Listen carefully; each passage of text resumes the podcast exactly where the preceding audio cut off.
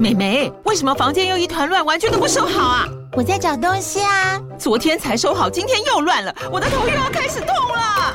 妈咪，我是在找虎标白色万金油啦。阿妈都说头痛擦这个很有效，薄荷凉凉的，可以帮忙舒缓哦。妈咪，爱老虎油。哎呦，今天怎么这么乖呀？很内行哦，还知道要用这瓶百年老字号的。虎标在手，全家神队友。全台各大药局、屈臣氏、康氏美皆有贩售。贵属城自治地零一五七零二号，北市卫药广自治地一一三零四零二三四号。使用前请详阅说明书、请及注意事项。中文名字叫日产的尼桑，它的前身快进社里头有一位投资人，更是后来成为台湾其中一任总督。尼桑在今年即将满九十岁。一九八零年代，日本在汽车产业成为全球第一的生产国，尼桑也在此时不断成长。然而进入九零年代，却因策略错误而濒临破产。究竟日本五大车厂之一的日产还有哪些故事呢？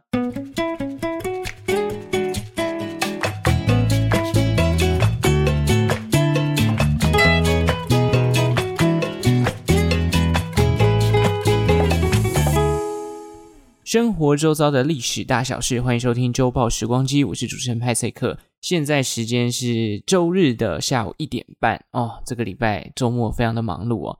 我礼拜六去参加了一个动物园的路跑，早上好像五点多就起床了，然后跑完呢啊十点多十一点多回到家，稍微的梳洗啊，换了衣服之后，下午又去参加了我女朋友的这个他们公司的家庭日。哇，这个 social 啊，然后吃饭唱歌，一整天的时间，从早上五点多起床到半夜两点才睡觉，几乎快醒着二十四小时哦。自从大学毕业后，应该就没有再这么疲劳的一个日常的休闲活动了。然后呃，今天早上起来还在写稿跟准备要录音，目前的状态是有点虚脱的。所以如果听众你听我的声音觉得很累，那是因为我度过了一个非常充实的礼拜六。现在还在复原期，而且我觉得我最近身体一直有一些小毛病，就是手指指缝会脱皮，然后我擦护手霜也一样，还是在脱。不知道是这个天气的变化的关系，还是我自己身体现在在告诉我一些警讯，要我多加的休息呢？原本想说这礼拜要不要延后一点时间再更新，但是碍于自己的强迫症，我觉得稿子既然都写好了，录音应该比较快，所以我就赶快来把这集录完哦。那今天要介绍的第二个日本品牌呢，这是一家汽车制造公司，尼桑。尼桑的中文叫做日产，全名叫做日产自动车株式会社。要说到他们家最有名的车款哦，应该就是 Skyline GTR 了，或者说像是小型车 March，还有最近这几年比较红的这个 Kicks 哦，应该很多人很熟悉。我身边也有朋友的车就是买 Kicks 的哦。今年十二月，日产尼桑即将要满九十岁了。但是说起这家汽车公司的品牌历程呢，还真的是有那么一点复杂哦，因为牵涉到了汽车公司被财阀收购，甚至在九零年代因为日本经济泡沫嘛，公司还濒临破产，在之后跟其他的汽车品牌组成联盟的故事。短暂几秒钟的时间，记得点一下资讯栏下方的周报时光机 IG 连结哦，帮我追踪起来。我们现在说说尼桑汽车的前身好了，它其实是一家成立于一九一一年，名为快进社的汽车工厂。创办人呢叫做桥本增治郎，他本人算是正统科班出身的哦。一八九五年的时候呢，他从东京工业大学的机械工程系毕业，后来又取得了这个日本政府单位农商务省补贴到海外实习的机会，到了美国去精进自己的机械工程专业。在他海外实习的期间呢、这个桥本增治郎也认识了美国汽车品牌凯迪拉克的创办人 Henry Leland，也算是为他日后创办汽车工厂埋下了伏笔。其实，在二十世纪初期哦，日本的当地还没有他们的国产汽车，因此你可以看到路上跑的汽车都是从美国啊或者其他国家进口进来的。当日本人呢，他们在路上看到这个炫炮的交通工具时，也间接的激发了一些部分的机械工程师他们的这个野心。希望有朝一日啊，可以打造出一台日本的国产汽车，摆脱完全仰赖进口的局势。这当中，桥本增治郎就是其中之一。当年他因为日俄战争爆发而被征召回到日本来帮助政府改良机枪。那在战争结束之后啊，他到了一家炼铁厂上班。不过这家工厂经营不善，之后就被一家名为九州煤矿轮船株式会社给收购了。那这个株式会社的社长田健治郎有一次跟桥本增治郎呃的主管竹内明太郎两人一起会见了这个桥本增治郎，结果就发现他本人对于打造国产汽车的野心，于是两人就决定要资助桥本增治郎完成他的梦想。既然获得老板跟主管的认可哦，这个桥本增治郎就马上的着手规划，并且找来了自己的同乡好友青山陆郎来一起完成这个日本国产汽车的梦想。时间来到一九一一年，快进车汽车工厂成立了。经过三年的研发，在一九一四年的东京大正博览会上，桥本增治郎展示了国产汽车，并且以他三位合资伙伴的罗马拼音来命名。田健治郎的罗马拼音开头第一个英文字母是 D，青山路郎呢则是 A，而竹内明太郎则是 T 哦，所以三个字母组成呢就变成 DAT DAT DAT 汽车啊，它其实还有另外一个名称叫做脱兔号。当时这台车的最高时速为三十二公里，车内可以容纳三个人。虽然说这个性能并不是当时最顶尖的车款，但也是开启了日本汽车制造的新篇章。题外话，大家知道桥本增治郎的老板，也就是田健治郎，他除了是桥本的头号干爹之外，他后来啊还跑来台湾当总督，也是台湾第一任的文官总督哦。我们这个历史课本里面有讲到说什么内地延长主义啊，其实这个就是田健治郎的治台方针。他还通过了台日共学制度，另外像是嘉南大圳之父，也就是八田与一，也是田健治郎时期重用的工程师之一。第一家打造出全国产的日本汽车工厂啊，其实在后来没有马上就一帆风顺。在小客车市场呢，日本的国产始终打不赢来自欧美的国外品牌，所以说呢，快进社他们只好改变策略，专攻生产所谓的军用卡车。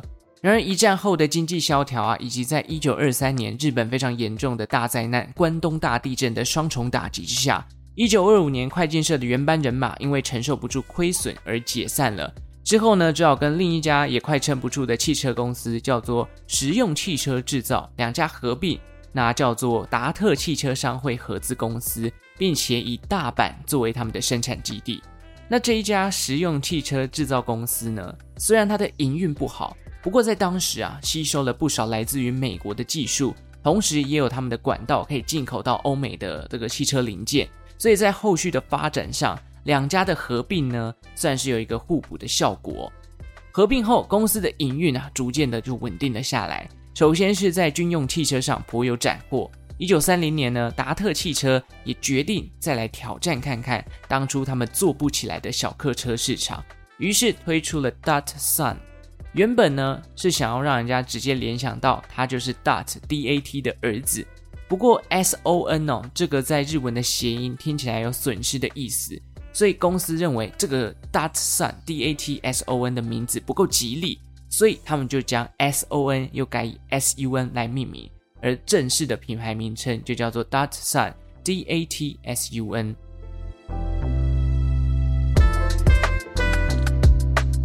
好，讲到这边似乎还找不到达特汽车跟 Nissan 或者说跟日产有直接关联的地方，那两者的关系到底是什么时候开始建立的呢？这时候就要讲到另外一位关键人物，也就是日本财阀之一的年川义介。有关于年川义介的背景，我们先来简单的介绍一下。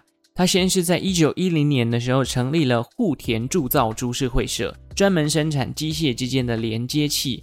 他同时还认识另一家财阀的头头九原房之助。九原财阀哦，他当时的主力在于矿业。一九一二年的时候成立了九原矿业，后来更让九原房之助。拥有了矿业大王的美名。那除了矿场之外呢，这个九原矿业一旁协助维修机器的团队啊，在后来也变成了一家公司。这个业务范围啊，更扩张到了发电机、变压器等等的设备。在后来成为了日立制作所，也就是家电品相非常有名的 Hitachi。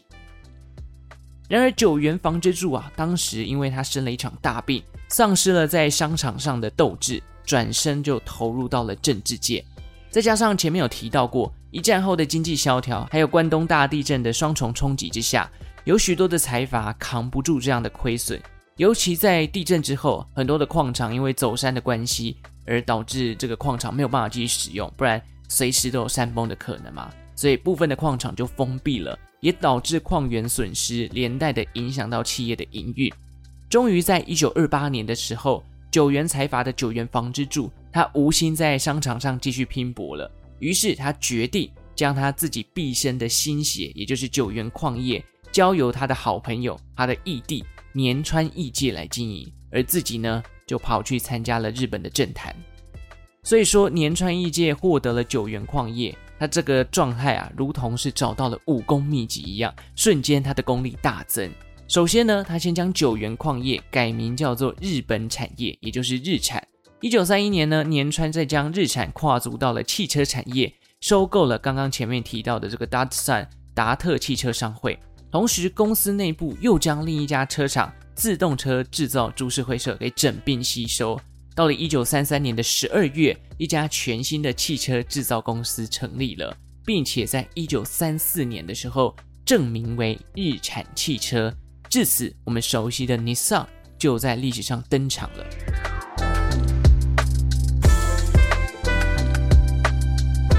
那这个日产汽车成立之后啊，他们首先是在横滨设立了日本第一家拥有量产能力的汽车工厂。其实这座工厂啊，至今还是尼桑非常主要的这个生产据点。这里呢，还规划了一个引擎博物馆哦，展示了日产汽车的产业发展以及他们的技术实力，还有近代的不管是电动车啊，或者是一些其他汽车引擎的制造设备。厂房本身呢，也是成为了横滨当地的历史建筑啊。这个快要九十年的工厂，不仅没有退役，现在还变成了一种观光景点跟历史建筑。我觉得真的很厉害，这个保存可以保存的这么完善。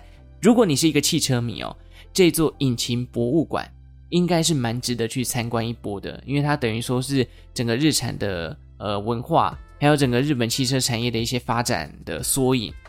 那讲回到这个工厂设立的初期，尼桑开始拥有量产的能力啊，因此它除了在日本本地卖车以外，他们也销售到了中南美洲还有亚洲的其他国家。同时，在日本当局，他们注意到了，诶，这个我们国内对于汽车的需求越来越大。为了要保护自家的这个企业啊，他们颁布了所谓的汽车制造工业法。原先在日本当地很吃香的国外品牌，例如说美国的福特，开始经营变得困难，也等于变相给了尼桑一个成长发迹的绝佳机会。进入一九四零年代，这个局势变得非常动荡哦，二战开打了。尼桑也被征召成为了日本军方的供应商，加上二战结束之后，日本呢也陷入了物资匮乏的窘境。身为战败国的日本，许多大集团以及财阀都遭到了清算，年川也因此被关进了监牢当中。但是很快的转机就来了，因为一九四九年、一九五零年这个韩战爆发，给了日本汽车工业重新振作的契机。原先生产限制解除之外呢，美国的资金啊，以及西方汽车的技术也是引进到了日本，让包含尼桑在内的日本汽车产业等于是吃了一颗大补丸。时间来到一九六零年代，日本当地的基础建设以及经济条件啊，已经比战后改善了非常非常多，这也带动了日本汽车产业的市场扩大。尤其在一九六二年，日本当地有一个赛车场叫做铃鹿赛车场，它完工了。隔年启用之后呢，也带动了日本人民对于跑车或者是性能比较好的这种呃竞速用的车款啊，他们开始关注了这一块。铃鹿赛车场，我们简单的介绍一下，它其实举办过非常多的国际赛事，譬如说大家耳熟能详的 F1 赛车、世界房车杯等等的世界级赛事，在这边都会举办。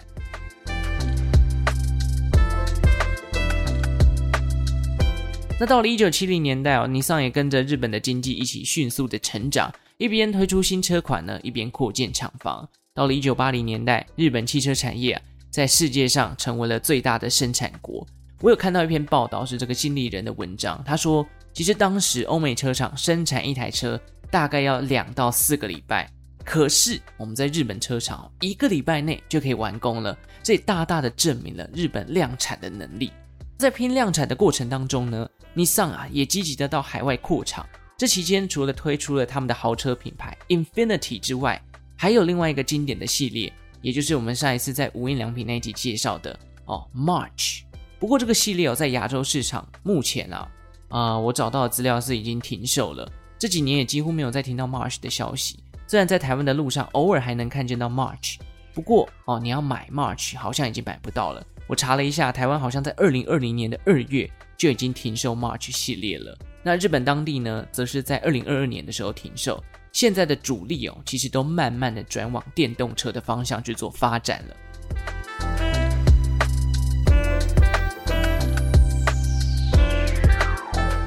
OK，讲回到他们的品牌继续的发展下去，到了九零年代啊，日产随着日本的经济变成泡沫化，他们也开始陷入了一个危机。这也是一个重大转折的时间点哦。由于尼桑在一九八零年代中期啊，他们已经成为了这个世界知名的量产的日本车厂嘛，所以他们就推出了一个计划，叫做“九零一计划”，目标是在九零年代成为世界上性能最好的汽车品牌。于是啊，整个团队开始大量的投入啊，积极的研发，要主打这个性能超好啊、马力超强的车款。可是呢，好死不死。在一九九一年的时候，世界上爆发了波斯湾战争，短期内油价大涨啊，这个人们加油的钱可能瞬间涨了很多，所以对于比较耗油的车款，甚至是跑车都失去了兴趣，反而转往比较省油的车款。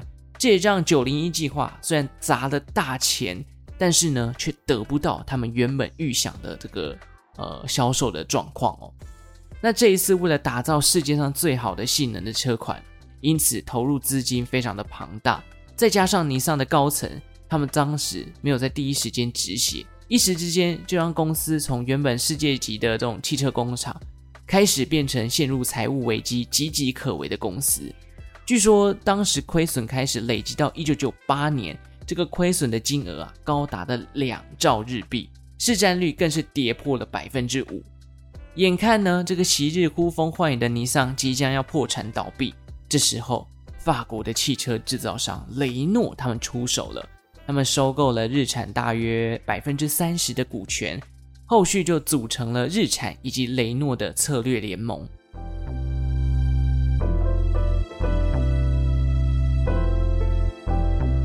那因为大部分的股权都被雷诺收购嘛，所以隔年尼桑的社长呢就变成了一位法国人。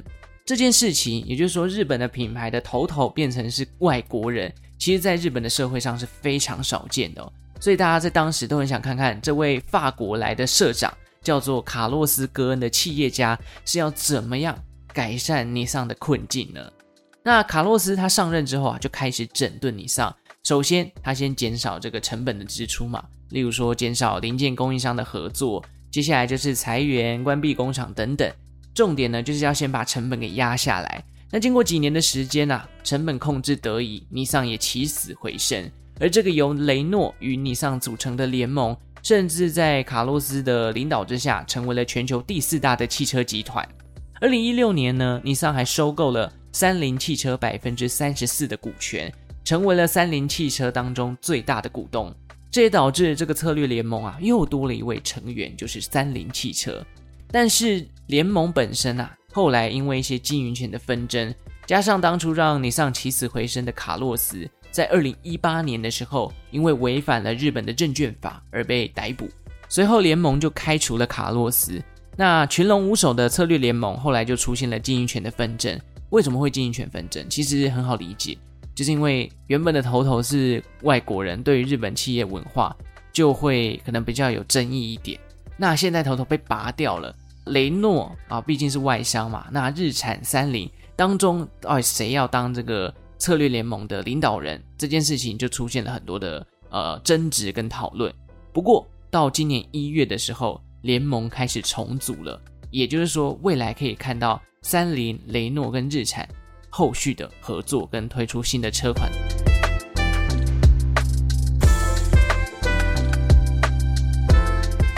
好，以上大概是整个尼桑集团的发展演变了。我知道汽车品牌，呃，整个听起来的过程都算是硬邦邦，日产算是比较复杂的。辗转过来，这九十年的历史算是非常的戏剧化啦。那我们最后来讲一些比较软性的东西好了。这几年在台湾卖最好的尼桑车款，就是我们刚刚前面提到的 Kicks。台湾二零二二年的汽车销售报告里面哦，总共选出了 Top Ten 的热销车款，其中我们今天提到的 Kicks。排名在第六名，比起二零二一年的时候进步了两名。不过啊，这个因为今年上半年已经过了嘛，所以又有人统计出上半年二零二三年的汽车销售排行榜，Kicks 掉到第九名了。相对的，Toyota 的 Corolla Cross 这台休旅车啊，已经连续三个排行榜哦，都是拿到榜首第一名哦。Cross 这台车呢，是在二零二零年的七月发表的，所以说超级强诶。自从发表以来，在排行榜上就霸榜到现在了，真的是神级的车款哦。那顺带一提，Kicks 是二零一八年十一月上市的，最高的名次只有来到第三名，可见台湾人是真的很喜欢 Toyota，包含了 Corolla Cross、Corolla Altis、RAV4，这些都是长年以来热销的车种。但是 Corolla 也不止在台湾热卖啦，它其实也是二零二二年全球销量最好的车款就是了。看来大家都很喜欢 Toyota 生产的哦。我这样想了一下，我的亲戚就好多台 Corolla，当然也有一些像我表哥，他的品牌信仰就是 Honda，所以真的是各有所好。但是 Toyota 真的是大众的首选。那另外呢，我们再讲一个这个 Nissan 啊，其实在台湾有一家常年合作的企业。那就是台湾的国产汽车品牌裕隆集团啦。裕隆是在一九五七年的时候跟尼桑签订技术合作的，就很像是我们之前在机车工业那一集讲过三阳跟本田的关系，有点类似。不过不同的是，尼桑当年对于裕隆想要自立品牌，其实不是站在完全认同的方面哦。原先其实裕隆已经自创商标了，也打造出了第一台国产车了，但碍于尼桑的反对之下，裕隆后来还是妥协。将他们的 logo 换成尼桑继续负责代工日产的汽车。甚至在二零零三年啊，裕隆还拆分成了两家公司，分别是裕隆汽车制造股份有限公司以及裕隆日产汽车股份有限公司。那这个详细的部分，如果我们之后有机会，我们再来做一集关于裕隆集团的故事。最近这个 Line Taxi 不是改名叫 Line Go 吗？其中啊也多了租车的服务。由于这个服务呢是跟裕隆集团合作的。所以呢，如果大家有在 Line Go 上面稍微浏览一下可以租的车款，大部分也都是尼桑啊、纳智捷的车款，这个就成了 Line Go 的主力哦。不过我也有看到新闻啊，裕隆也希望去开发其他的车款，譬如说像欧洲的 Volvo，他们也希望可以纳入在他们的租车服务里面。裕隆其实也蛮多可以讲的，加上最近有一些新闻吧，不知道大家有没有看到就是了。好，这一集先到这边哦，我们最后呢来念几个表单的回馈吧。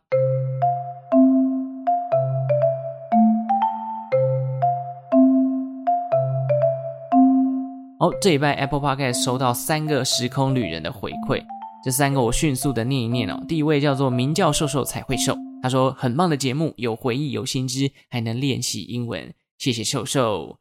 OK，第二位呢是喜欢小森的玩家，他说目前唯一收听的优质历史 Podcast，刚好收听讲 Seven Eleven 的品牌故事，也来回馈了。身为现役刚满两年的 Seven Eleven 大夜班，因为本身对历史很有兴趣。和本身台日混血出身的原因，对于台日各企业品牌的历史也非常好奇。我会继续在上班时固定收听支持的。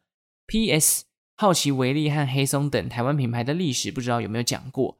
呃，先回复你，黑松这个有稍微在弹珠汽水那集带到过。如果你有兴趣，你可以去听一下这个弹珠汽水。刚好弹珠汽水跟日本也有一点关系，相信那一集的内容你应该会蛮喜欢的。不过大夜班听我的节目不会想睡觉嘛？因为本身的东西有时候比较枯燥乏味一点，那也非常辛苦啊。大夜班的这个超商店员是不是都要进行补货的一个流程？那看到那些货，我看了都觉得很头痛。也非常谢谢小森的回馈啦。OK，Apple Podcast 的第三位呢是曾树懒，他说终于想到我想听什么历史了。一直思考我想要理解的历史有哪些，听好久的周报时光机了，突然想到我对日本动画的历史很好奇，尤其因为最近《苍鹭与少年》的上映，听到其他频道在讲宫崎骏过去的故事，都特别有吸引力。希望能做一集讲解吉卜力或者是日本动画影史的介绍。感谢派翠克五星好评推推，爱您。哦，这个《苍鹭与少年》不知道大家看了没有？我是还没看啊。